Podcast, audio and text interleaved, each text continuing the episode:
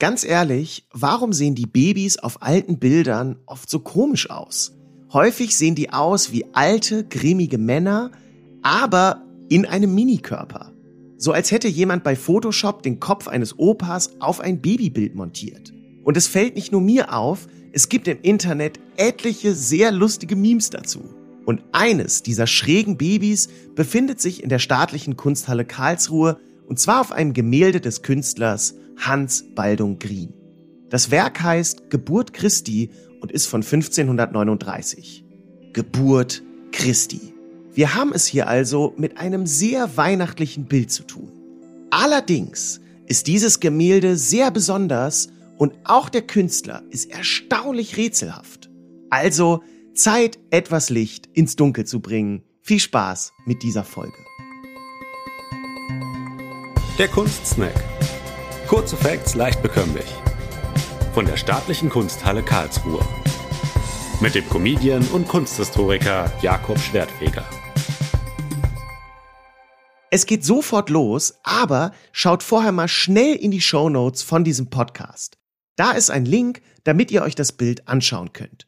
Wenn ihr dazu keinen Bock habt, easy, ich beschreibe euch das Bild jetzt ganz in Ruhe. Was gibt's hier zu sehen?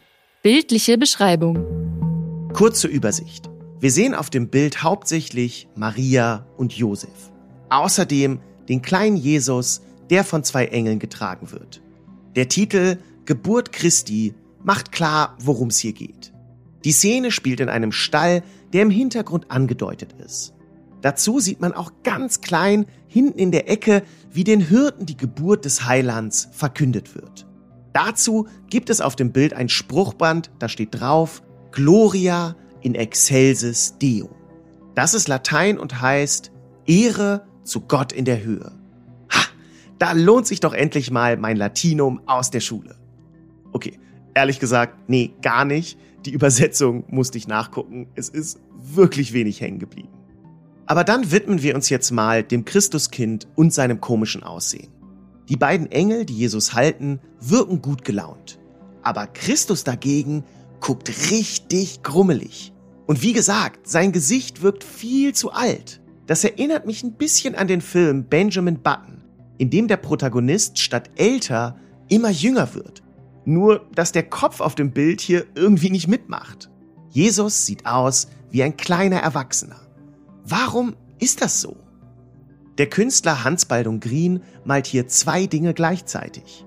Jesus Geburt, aber auch seinen späteren Opfertod. Darauf verweist auch die Hautfarbe des Kindes, die ist nämlich leichenblass. Außerdem ist das Baby dazu noch in ein Leichentuch gehüllt. In gewisser Weise malt Hans Baldung Green hier also eine Art Zeitreise. Schon bei der Geburt wird der unvermeidliche Tod von Jesus angekündigt. Deshalb guckt das Baby auch so mürrisch. Es weiß, dass es richtig, richtig leiden wird. Und klar, Neugeborene sehen echt nicht immer super süß aus, sondern oft ziemlich verschrumpelt. Aber dieses Gemälde setzt nochmal eine ordentliche Schippe drauf. Dass man Christi Geburt und Tod quasi gleichzeitig malt, ist in der Kunst kein ungewöhnliches Vorgehen und das erklärt dann auch diese komischen Babygesichter, die man im Internet kennt als Ugly Renaissance Babies. Zum Thema Renaissance kommen wir später, aber jetzt noch kurz zu Maria und Josef. An den beiden Figuren zeigt sich die Meisterschaft von Hans Baldung Grien.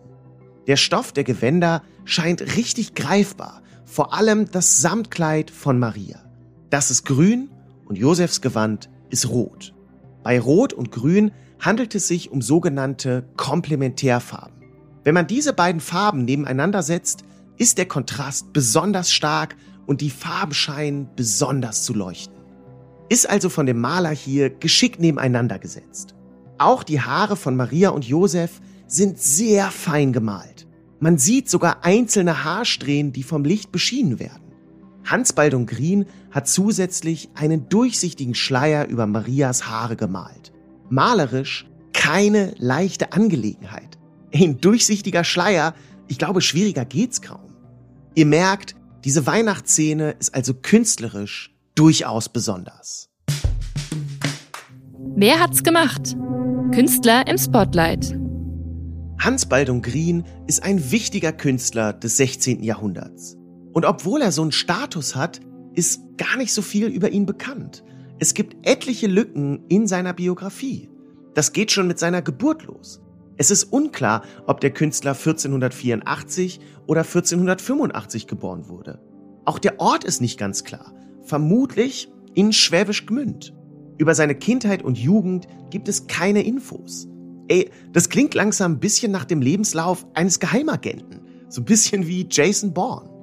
1503 bis 1508 ist dann zumindest klar, dass Hans Baldung Grien in einer Malerwerkstatt arbeitete. Aber nicht in irgendeiner, sondern in der Werkstatt des berühmten Künstlers Albrecht Dürer. Dem haben wir übrigens die zehnte Folge dieses Podcasts gewidmet. Sehr empfehlenswerte Folge, wie natürlich ja, jede Folge von Kunstdeck. Klar. Nach seiner Zeit bei Dürer gründet Hans Baldung Grien in Straßburg dann eine eigene Werkstatt und erhält einige große Aufträge. Zwischendurch lebt er in Freiburg und kehrt dann nach Straßburg zurück.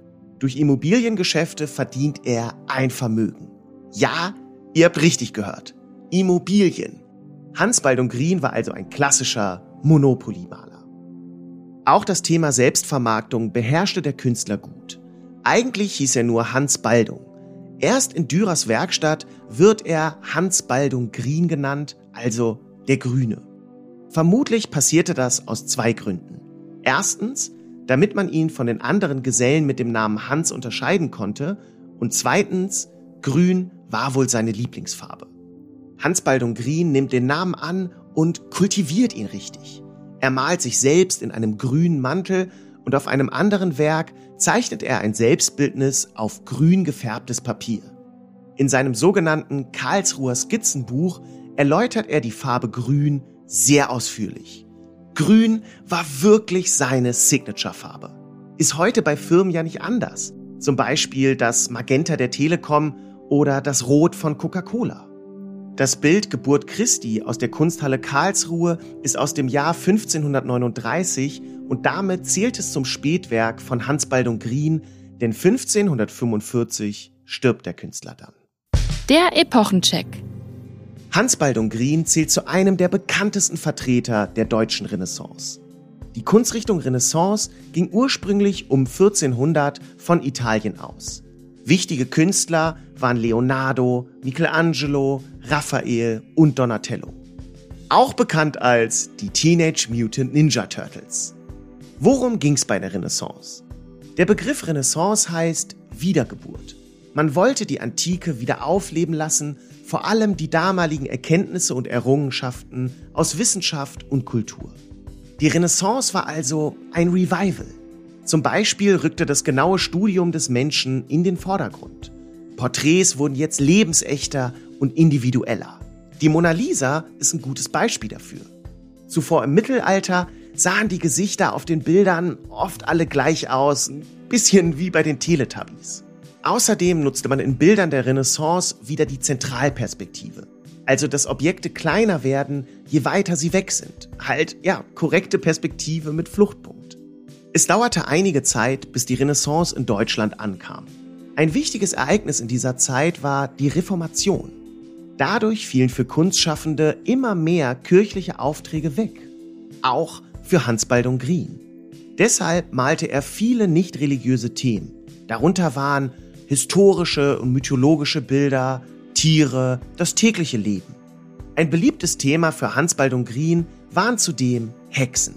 Aber das waren keine Darstellungen von Bibi Blocksberg, sondern vielmehr erotische Frauendarstellungen, teils ziemlich vulgär. Also statt Hex-Hex eher Sex-Hex. Diese Art von Hexendarstellung war damals etwas echt Neues. Zur Bebilderung von Hexenverfolgungen dienten die Bilder allerdings nicht. Aber, kleiner Einschub, mit der Renaissance ging nicht nur Fortschritt einher. 1487 erschien beispielsweise Der Hexenhammer, ein Handbuch zur Hexenverfolgung. Insgesamt war zu dieser Zeit der Glaube an Hexen sehr verbreitet. Okay, Hans Baldung Grien behandelte in seinen Werken also viele verschiedene Themen. Und das Gemälde aus der Kunsthalle Karlsruhe ist sehr weihnachtlich.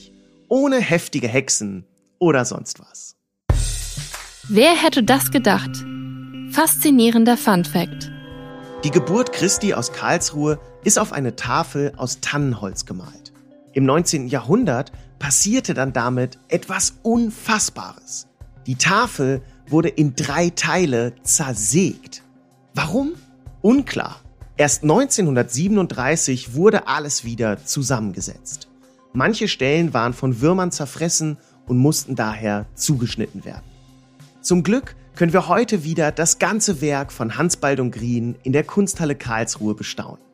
Ein besinnliches Bild mit bewegter Geschichte. Danke euch fürs Zuhören. In zwei Wochen geht's weiter mit Kunstsnack. Bis dahin, macht's gut. Ciao. Das war der Kunstsnack. Kurze Facts leicht bekömmlich. Mit Jakob Schwertfeger. Eine Produktion der Staatlichen Kunsthalle Karlsruhe. Abonniert unseren Podcast und folgt uns bei Instagram. Habt ihr Themenwünsche? Schreibt uns via Direct Message oder per Mail an digital.kunsthalle-karlsruhe.de.